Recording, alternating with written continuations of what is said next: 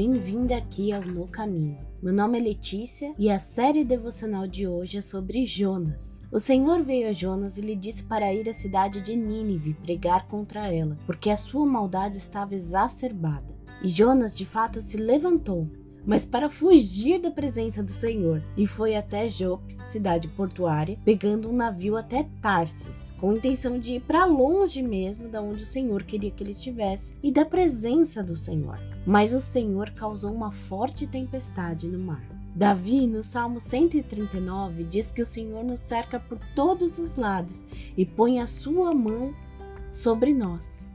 E até mesmo se indaga, retoricamente: para onde me ausentarei do teu espírito? diz Davi. Para onde fugirei da tua face? E Davi mesmo responde: Se suba aos céus, lá está. Se faço a minha cama no mais profundo abismo, lá estás também. Se tomo as asas da alvorada e me deteno nos confins dos mares, ainda ali a tua mão me guiará e a tua mão me sustentará. Se eu digo que as trevas me encobrirão e a luz ao redor de mim se fará noite, até as próprias trevas não são nada, não são escuras para ti, e a noite é tão clara como o dia para ti. Para ti, trevas e luz são a mesma coisa.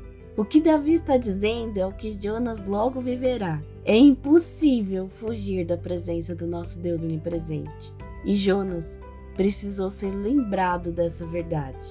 Mas isso não quer dizer que nós não tentamos.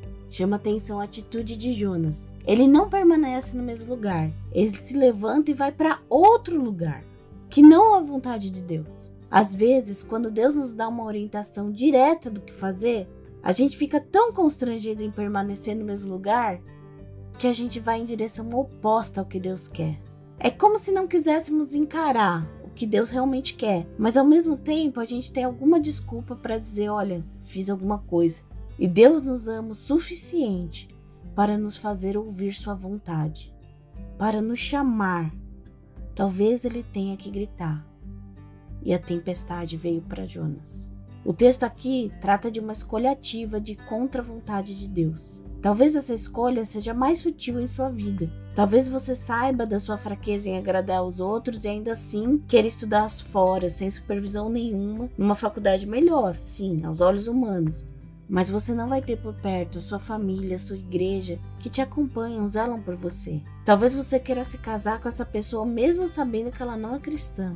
Talvez você queira adiar o casamento com uma pessoa até mesmo cristã, em prol da estabilidade financeira, mesmo ciente dos riscos de cair em pecado, em detrimento da vontade do Senhor.